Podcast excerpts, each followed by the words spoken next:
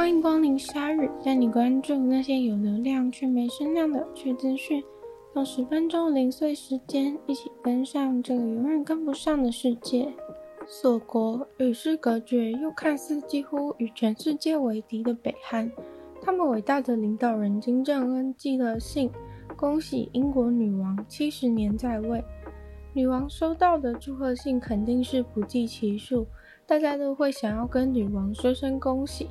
但可能连女王自己本人都没有想到，金正恩也会来寄信。虽然现在信件的内容还没有公开，但是北韩的外交部亲自在官网上面证实了有这么一件事情。一向不参与国际事务的北韩寄贺卡，本来就令人惊讶，更何况现在还因为北韩进行核弹测试的关系，导致跟西方的关系更加紧张。不要讲太久的事，光是上周，金正恩就向海里面发射了三次导弹，而且时间点也颇微妙，就在拜登在亚洲保证会对抗核弹势力，并离开了亚洲之后的几个小时，金正恩就马上砰砰砰的把导弹都射出去，仿佛在宣泄不满。今年才过一半，这已经是北韩今年第十七次的大型武器测试。然后金正恩之前也大声说，要以最快的速度壮大军事武器。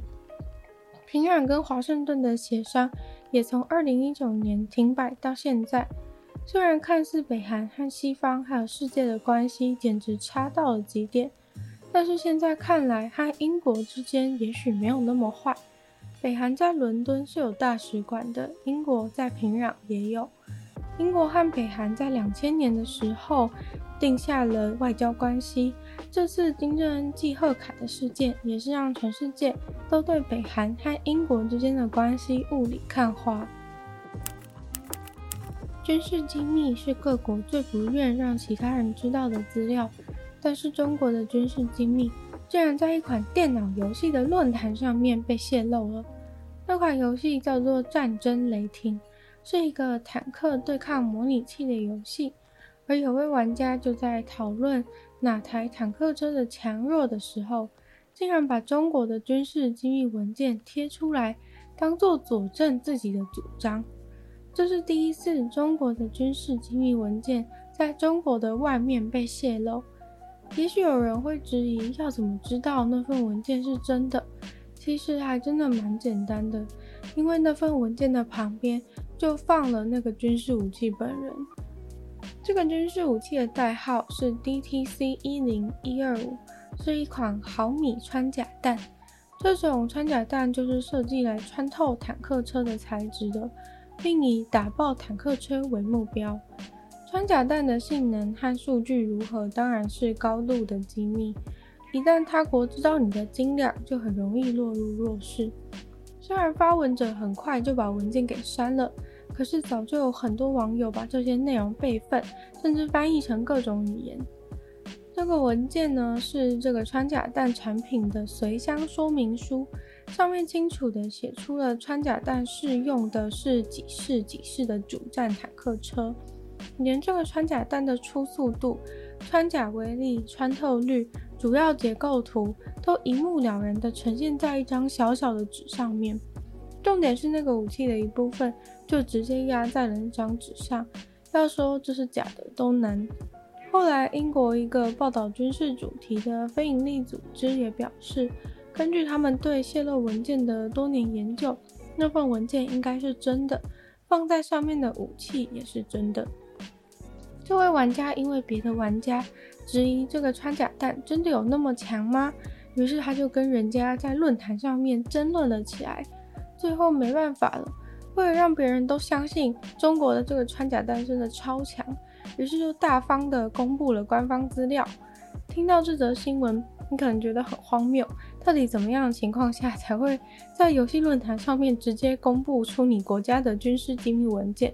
但是呢，这其实已经不是第一次，世界上已经发生过了。蠢的也不是只有中国人。在二零二一年的七月，就有一个英国的坦克车军事数据被坦克游戏玩家泄露。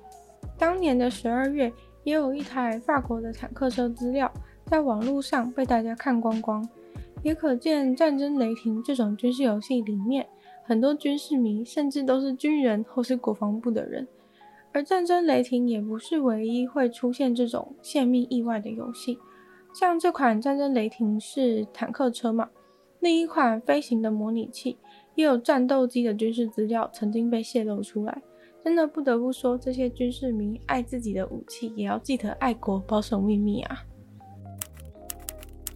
如果有买车经验的人，或是对车子市场有所了解的人，可能就会知道。同一台车，你跟不同的经销商买，可能价格会差蛮多的，送的东西也要凹来凹去。但这个时代已经越来越强调价格透明化，买东西不要杀价，杀来杀去的。于是福特汽车终于做了一个重大的改变，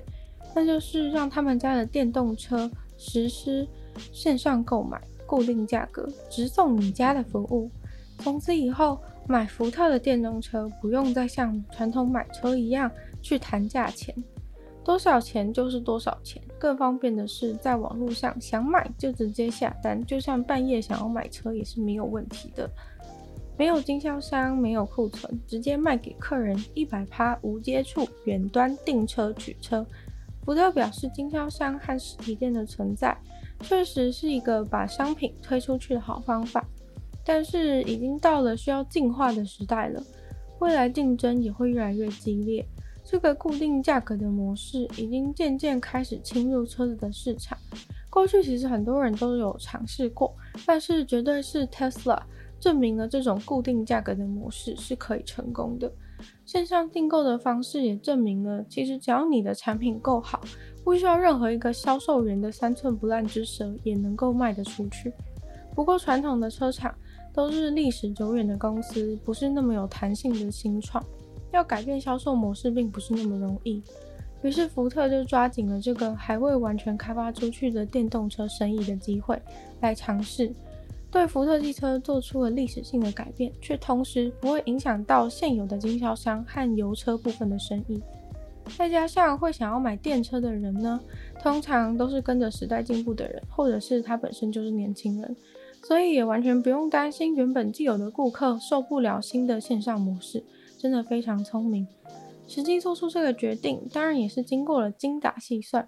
福特他们自己推估，用过去传统的销售模式，他们在售出每一台车的销售成本都比 Tesla 高出整整两千元美金。真心希望有一天，所有的产品都可以价格透明，线上订购，世界一定会更美好。饲养环境下的动物常常会做出一些意想不到的举动，像是在东京池袋的阳光水族馆，他们有一个很大很宽敞的企鹅水池，主打让人类看到像是企鹅在空中飞的景象，所以很受欢迎。但是这个水族馆的企鹅却常常做出一个让人匪夷所思的动作，相当著名的。很多去过那个水族馆的游客都曾经发现过，就是那里的企鹅会往墙壁上的洞里面钻，大家都觉得很奇怪，那个洞里到底有什么神秘的东西吗？经过水族馆保育员的解释，那个洞其实就是水输入水池的出水孔，会有一定强度的水压从那边输出，而企鹅们似乎很享受那个水压。可能就有点类似人类去 SPA 池的时候，总会想要用手去挡住那个出水孔一样。保育员则是推测，因为企鹅的饲养空间不大，有机会可以高速游泳是不容易的，所以到那个出水孔前面的话呢，就会像是跑步机一样，会把人一直往后推，明明不断往前，却一直在原地运动的感觉。所以那面墙就变得像是企鹅的健身房一样。墙上的每个出水孔都像跑步机，前面都会有一只企鹅在锻炼自己的游泳，非常有趣。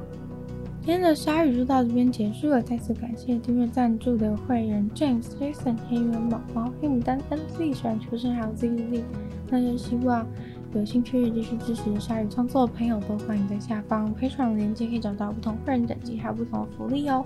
那也可以去呃把鲨鱼的节目分享出去给更多朋友，然后在 Apple Podcast 帮我留星星、写下评论，或在有趣的地方留言给我。那当然非常欢迎去收听我的另外两个 Podcast，其中一个就是时间比较长、主题性内容的《女友的纯粹不理性批判》，